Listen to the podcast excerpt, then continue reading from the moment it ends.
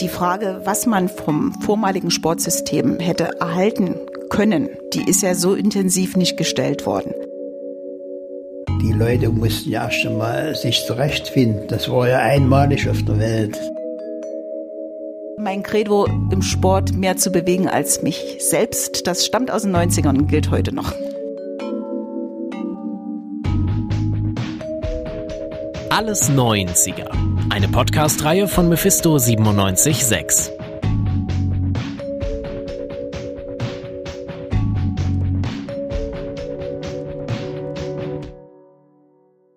Ja, hallo und herzlich willkommen zur sechsten Folge unserer Podcast-Reihe. Mein Name ist Paul. Und ich bin Valentin.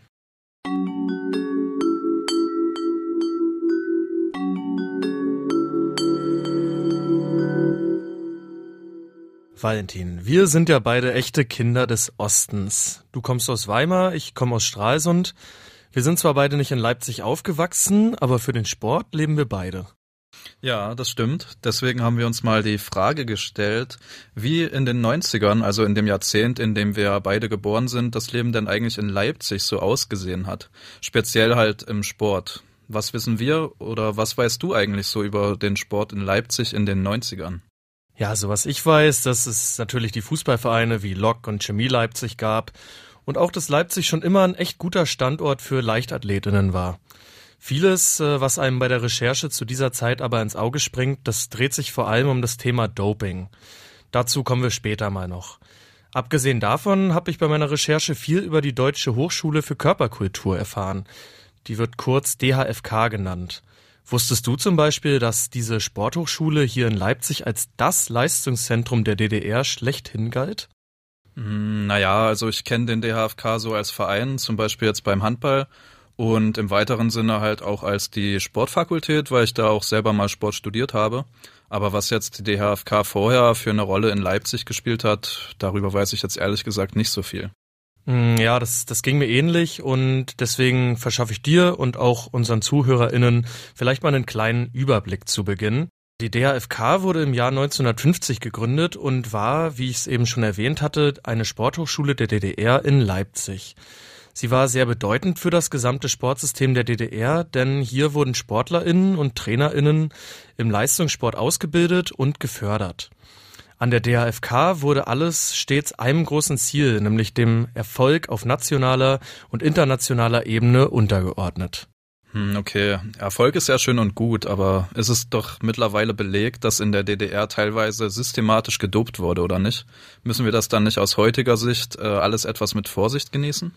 Ja, das stimmt. Und dieser Doping-Aspekt, das war ein Hauptgrund dafür, dass die DHFK letztlich am 1. Januar 1991 geschlossen wurde. In der damaligen Bevölkerung hat das für ordentlich Empörung gesorgt. Da hingen natürlich viele Jobs und viele Existenzen dran.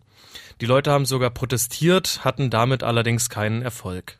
Oh, okay. Also das klingt ja echt heftig, gerade wenn so eine Einrichtung dann eingestampft wird. Da frage ich mich dann aber zum Beispiel, gab es da noch weitere Gründe für die Schließung als das Doping und was ist dann vor allem mit den ganzen LeistungssportlerInnen und den Angestellten passiert? Ja, ich habe mir dazu auch einige Fragen gestellt und mir deshalb eine echte Expertin an die Seite geholt. Sie heißt Petra Choppe und sie hat in dieser Zeit des Umbruchs dieser Eliteeinrichtung in den 90ern ja hautnah das Ganze miterlebt, aber auch mitgestaltet. Und zur Wendezeit, da war sie gerade schwanger, was sich für sie doppelt als Glück herausstellen sollte. Denn während so 90 Prozent ihrer rund 1000 MitarbeiterInnen ihren Job verloren haben, durfte sie als eine von wenigen bleiben.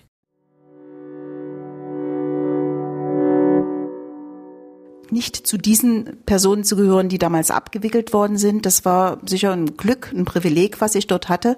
Aber die Unsicherheit, wie das weitergeht mit einer Hochschule, die nicht mehr besteht, wo noch nicht geklärt war, in welcher Art und Weise nach der Abwicklung, die als Struktureinheit an der Universität weitergeführt wird. Äh, letzten Endes ist sie als Fakultät vor fast 30 Jahren wieder gegründet worden. Aber auch die Übergangsphase war extrem schwierig, weil solange das nicht klar war, kamen auch keine neuen Studierenden. Wir hatten 1993 45 wissenschaftliche Mitarbeiter und 43 neue Studierende. Okay, Petra Choppe hat ja gerade von einer Abwicklung gesprochen. Äh, wo wurde das denn dann überhaupt festgehalten? Ja, mit der Wende, da wurde zwischen der BRD und der DDR der sogenannte Einigungsvertrag über die Auflösung der DDR geschlossen, damit eben aus zwei Staaten wieder einer werden konnte. Dieser Vertrag, der hatte mal eben schlappe tausend Seiten und darin wurde unter anderem über die Zukunft eines gesamtdeutschen Sportsystems entschieden. In Artikel 39 dieses Vertrags ging es dann schließlich um den DDR-Sport und dem wurden sage und schreibe gerade mal drei Absätze gewidmet. Ich würde sagen, wir werfen da jetzt mal kurz einen genaueren Blick rein.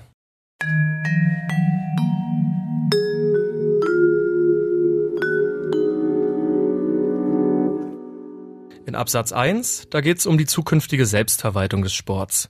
Erklärt sich eigentlich von allein. Absatz 2, da wird es dann schon konkreter. Der befasst sich nämlich mit der Förderung des Spitzensports und vor allem, welche Sportstätten der DDR überhaupt erhalten werden sollen. Tja, das waren dann zum einen das Forschungsinstitut für Körperkultur in Sport in Leipzig, dann das vom Internationalen Olympischen Komitee anerkannte Dopingkontrolllabor in Kreischer und als drittes noch die Forschungs- und Entwicklungsstelle für Sportgeräte im ehemaligen Ostberlin. In Absatz 3, da ging es dann abschließend noch um eine weitere Unterstützung des Behindertensports durch den Bund. Ja, aber das war's dann schon im, im Groben und Ganzen.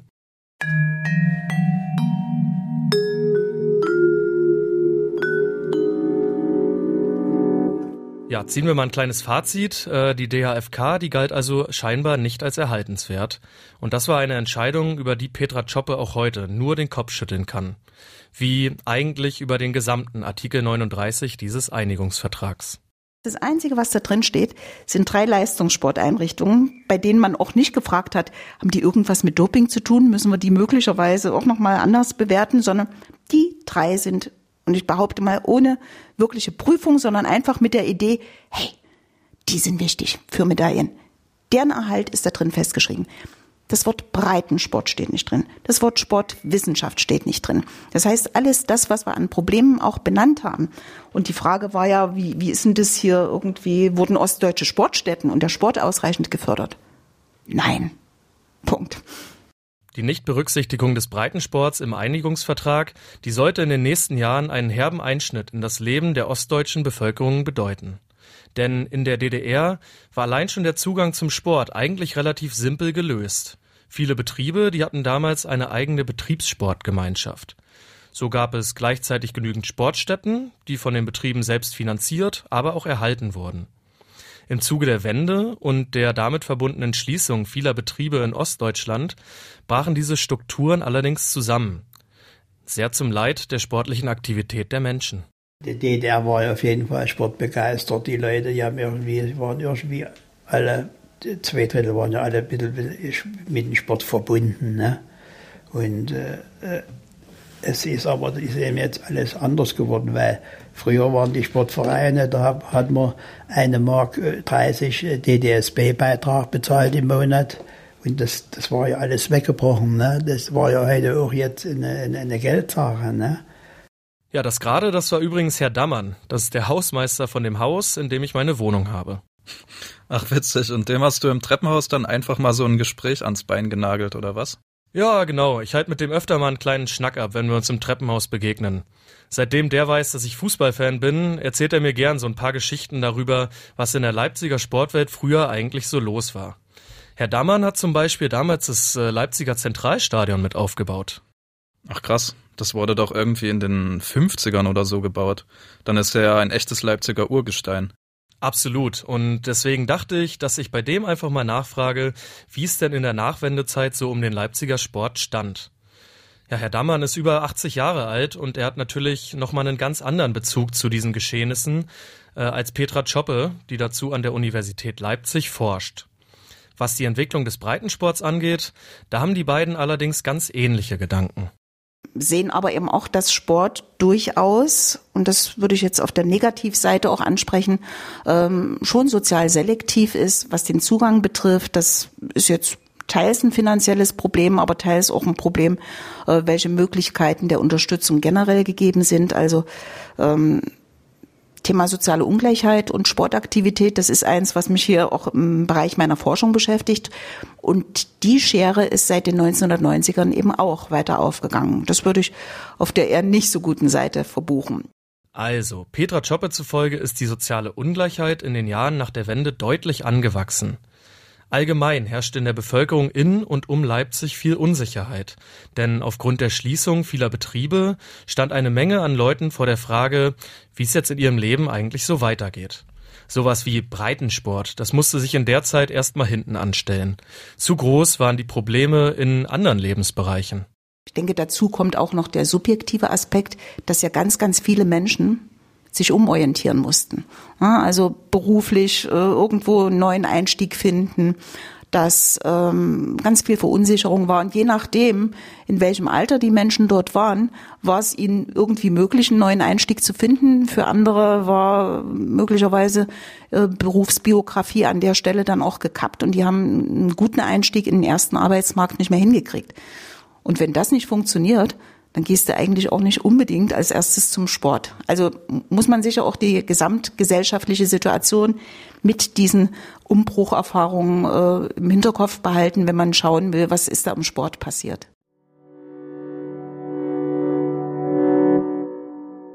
Bei meiner Recherche bin ich des Öfteren auf einen Begriff gestoßen. Transformation. Im Grunde bedeutet dieses Wort nichts anderes als Wandel.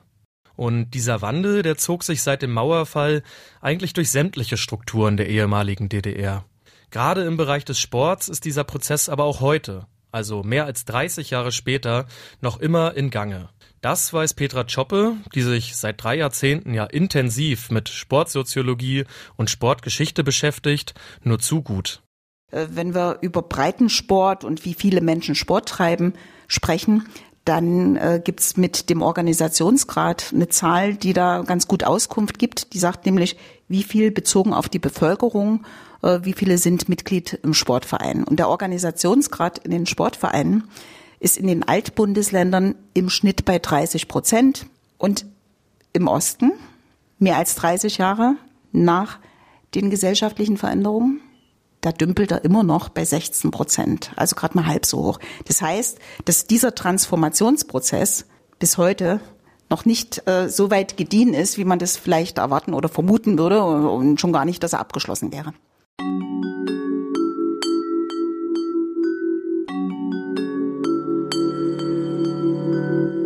So, jetzt haben wir relativ viel Negatives gehört.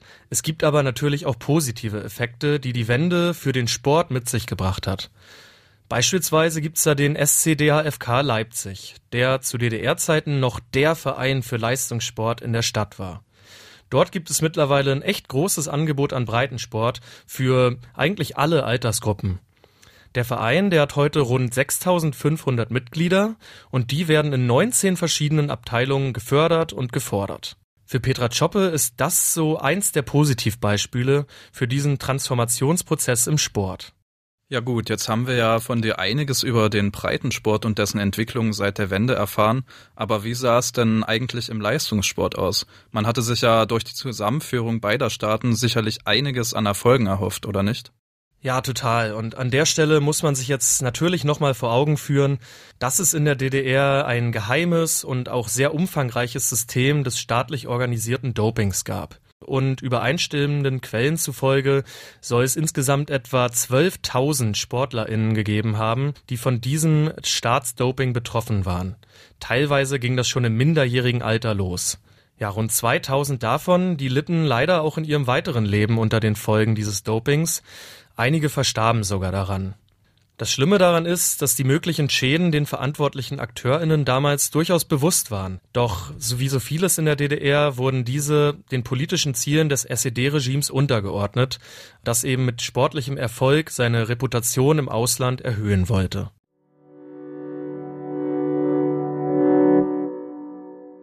Leute, die dafür verantwortlich waren, äh, die hätten eigentlich zur Rechenschaft gezogen werden müssen. Im Einzelnen war das schon mal bisschen, aber äh, im Prinzip wurde das irgendwie auch unter den Tisch gekehrt. Ja, man sieht äh, selbst eingefleischte Ostdeutsche wie mein Hausmeister Herr Dammann, der ja die ganze DDR durchlebt hat, die haben durchaus eine kritische Haltung zu dem Thema. Allerdings kann man die sportlichen Erfolge der DDR natürlich nicht nur auf das Stichwort Doping reduzieren. Das war Ergebnis eines umfassenden Systems, wo das Stichwort Doping hatten wir eben, das definitiv nicht die Erklärung liefert, sondern ein Gesamtsystem, was mit Talentsichtung, Förderung, was mit einer entsprechenden auch angewandten Forschung mit Trainingsmethodik und und und auch sportmedizinischer Begleitung, ähm, pädagogischer, psychologischer Begleitung umfassend dafür gesorgt hat, dass die in dem System gut und erfolgreich sein konnten. Im Übrigen auch, äh, was eine soziale Absicherung betrifft. Okay, äh, Petra Chopper hatte jetzt einiges von den Strukturen damals preisgegeben. Konnte die BRD denn dann in den 90ern davon profitieren? Ja, anhand des Einigungsvertrags hat man ja schon gesehen, dass von der BRD eigentlich keine einzige DDR-Einrichtung für Leistungssport in dieses neue System übernommen wurde. Viele Sportvereine und Sportstätten wurden zudem gar nicht erst weitergeführt. Ja, und wie hier in Leipzig mit der Sporthochschule brachen eben vielen TrainerInnen und AthletInnen in ganz Ostdeutschland ja sämtliche Grundlagen für ihre Tätigkeit weg. In den ersten Jahren nach der Wende, da konnte das leistungstechnisch noch halbwegs aufgefangen werden. Spätestens ab Mitte der 90er machten sich die fehlenden Strukturen, wie beispielsweise in der Talentsichtung oder in der Talentförderung, aber zunehmend bemerkbar. Vor allem in der Leichtathletik und bei großen Wettkämpfen wie Olympia. Dort waren die ostdeutschen SportlerInnen eigentlich stets für Medaillen gut gewesen.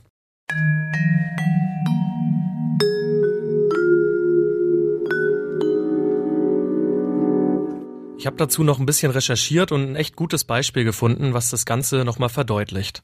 Das ist das letzte internationale Leichtathletiker-Ereignis, bei dem beide Staaten noch mit einem jeweils eigenen Team angetreten sind, nämlich die Europameisterschaften 1990 in Split im heutigen Kroatien. Die DDR-SportlerInnen, die konnten damals zwölf Goldmedaillen, zwölf Silber- und zehn Bronzemedaillen gewinnen und damit sogar die Nationenwertung für sich entscheiden. Mehr Medaillen hat die DDR zudem nie zuvor gewinnen können. Aber nochmal an der Stelle sei gesagt, in Anbetracht des aufgedeckten Dopingsystems sind diese Erfolge natürlich etwas mit Vorsicht zu genießen. Trotzdem, wenn man den Vergleich zieht, die BRD dagegen, die hat in Split damals lediglich dreimal Gold geholt. Hinzu kamen zwei Silber- und zwei Bronzemedaillen. Gegenüber ihrem kleinen Nachbarn, der DDR, hatte die BRD also deutlich das Nachsehen. Ja, und als in den 90ern dann beide Sportsysteme zusammengeführt wurden, da erhoffte man sich natürlich schon große Erfolge. Die blieben allerdings weitgehend aus. Ein Indiz ist dafür, dass Gesamtdeutschland in sämtlichen internationalen Leichtathletikmeisterschaften nie wieder auf Platz 1 des Medaillenspiegels landete.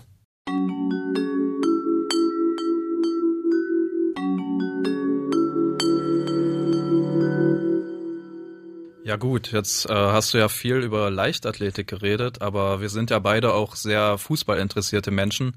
Wie stand es denn eigentlich um den Fußball in den 90ern? Also wenn ich mich recht entsinne, waren DDR-Mannschaften wie zum Beispiel Dynamo Dresden, der erste FC Magdeburg und auch Lok Leipzig ja regelmäßig Teilnehmer der europäischen Pokalwettbewerbe. Ja, absolut richtig. Da ließ sich allerdings auch vor der Wende schon ein leichter Negativtrend erkennen. Spätestens mit der Wende gab es dann bei diesen einst so stolzen Ostvereinen leider einen ziemlichen Bruch. Die DDR-Oberliga und die erste Bundesliga, die jeweils höchsten Spielklassen beider Länder, die wurden nach der Wende ja zusammengeführt. Und da ließ sich langsam aber sicher schon ein ziemlicher Qualitätsunterschied zwischen den Mannschaften erkennen. Ja, in der ersten Zeit waren ja auch einige Spiel hier bei uns in, in der Bundesliga mit drin, aber die Klasse fehlte eben, ne? denn die besten Spieler gingen eben dort hin, wo es Qualitätsfußball gab und wo es auch äh, mehr Geld gab. Ne? Neben dem Abwandern von guten Spielern standen die ostdeutschen Vereine nach der Wende aber vor allem vor einem anderen ganz zentralen Problem, dem des Kapitals. Denn im Fußballgeschäft, da ging es ja in den 90ern zunehmend mit der Kommerzialisierung los. Wo das hingeführt hat, das wissen wir beide ja nur zu gut. Gibt ja mittlerweile teilweise astronomische Ablösesummen, die da für die Topspieler bezahlt werden. Ja, und Lok Leipzig und Chemie Leipzig als die bekanntesten Leipziger Vereine, die haben diese Kommerzialisierung damals ganz schön zu spüren bekommen. Vor allem Lok Leipzig, das im DDR-Fußball ja eine nicht unwesentliche Rolle gespielt hatte. Ich meine, bis 1990 waren sie Stammgast in der ersten Liga. Chemie Leipzig war vor der Wende auch gut dabei. Die haben zwischen erster und zweiter Liga immer so hin und her gependelt. Nach der Wende konnte sich Lok Leipzig, das fortan als VfB Leipzig antrat, noch einige Jahre in den zwei höchsten Spielklassen behaupten. Chemie nach der Wende unter dem Namen FC Sachsen Leipzig an den Start gegangen, kam hingegen nie wieder über die Drittklassigkeit hinaus. Ja, und spätestens gegen Ende der 90er, da hatten beide Vereine dann kräftig mit finanziellen Problemen zu kämpfen, was jeweils zur Insolvenz führte. Sportlich waren Lok und Chemie zu der Zeit dann bereits in der Viertklassigkeit angekommen.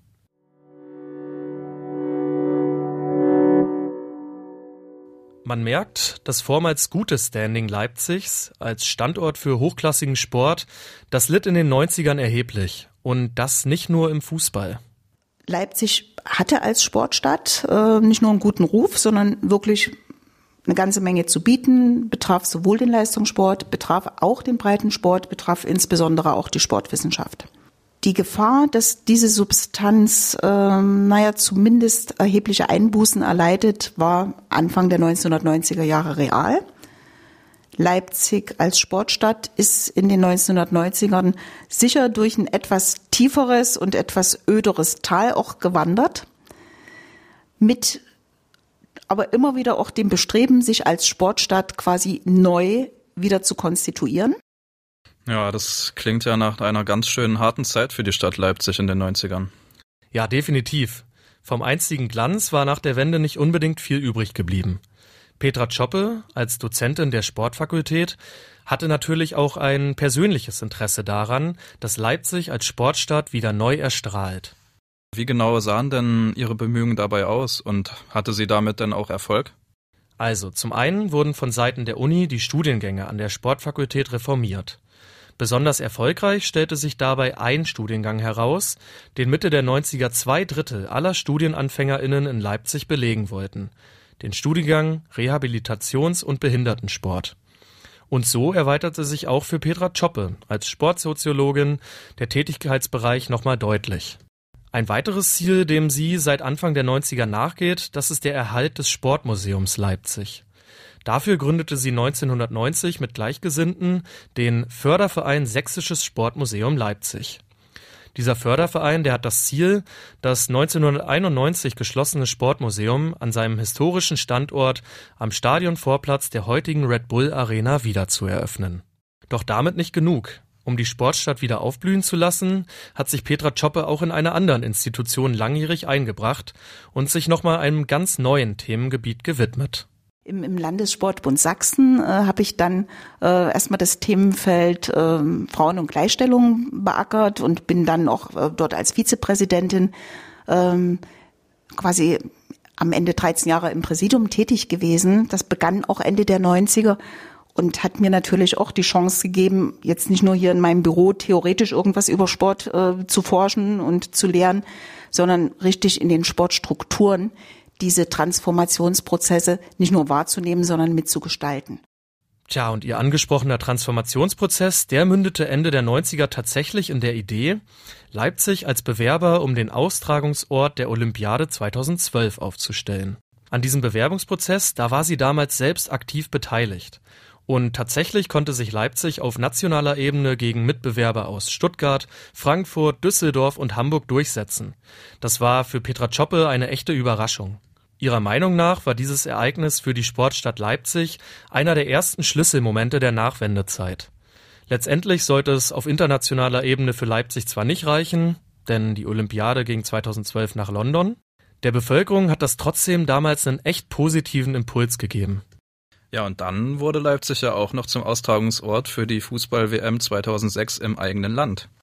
Genau. Dafür musste allerdings erstmal das Zentralstadion, mein Hausmeister Herr Dammann nennt es immer noch liebevoll das Stadion der 100.000. Das war der damalige Spitzname.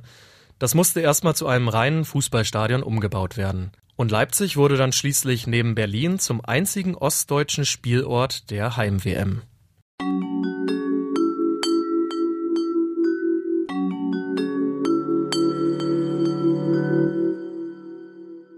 Ja, ich glaube, diese Punkte, die wir jetzt davor angesprochen haben, die zeigen schon, dass in Leipzig in den 90ern nicht alles schlecht war. Gerade gegen Ende der 90er wurden einige Grundsteine gelegt, die Leipzig seitdem zu nationaler, aber auch internationaler Anerkennung geführt haben. Luft nach oben gibt es natürlich immer. Ich denke, aus einer Leipziger Perspektive kann man immer noch konstatieren, gibt es ein super Potenzial. Also wir sitzen quasi mittendrin an einem genialen Sportstandort mit ganz vielen Optionen. Olympiastützpunkt, Bundesstützpunkte, Sportwissenschaftliche Fakultät, Institut angewandte Trainingswissenschaft. Da hockt der Landessportbund mit seinen Verbänden und, und, und. Also quasi auf, ich würde mal sagen, drei Quadratkilometer ist hier geballte Sportkompetenz immer noch versammelt.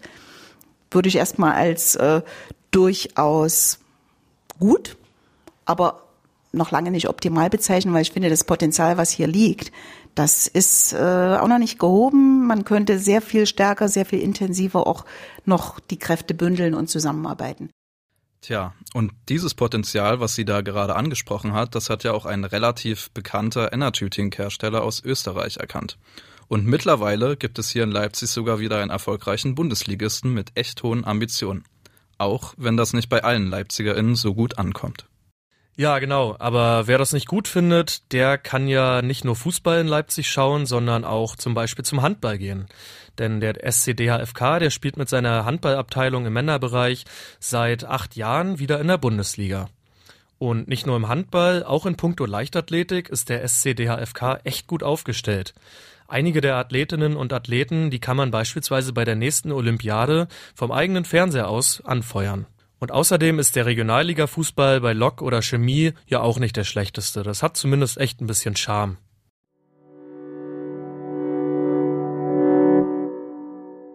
Ja, Mensch, das war jetzt ganz schön viel Neues. Echt sportliches Programm, was wir hier durchgezogen haben. Valentin, wie fandst du denn unsere kleine Zeitreise so? Ja, also ich fand es auf jeden Fall sehr interessant und auch sehr spannend mitzubekommen, was hier eigentlich die Sportvergangenheit so zu bieten hatte. Ja, da gebe ich dir auf jeden Fall recht. Ich bedanke mich ganz herzlich bei dir, dass du mich über diese halbe Stunde begleitet hast. Ja, gerne. Ebenso. Ja, und ein Dank geht auch raus an Petra Choppe und natürlich auch an meinen Hausmeister Herrn Dammann, die uns in spannenden Gesprächen echt viele Eindrücke über diese Zeit gegeben haben. Ja, und wenn ihr jetzt noch nicht genug habt von den 90ern und wissen wollt, was damals noch so in Leipzig abging, dann hört doch gern mal in die anderen Folgen unseres Podcasts rein. In der nächsten Folge, da geht es beispielsweise um die Entstehung des Studienrats an der Universität Leipzig nach der Wende. Also vielleicht für den einen oder anderen Studierenden von uns nicht ganz so uninteressant. Wir beide, wir sind jetzt auf jeden Fall raus. Wir bedanken uns fürs Zuhören und sagen ciao, ciao. Ciao.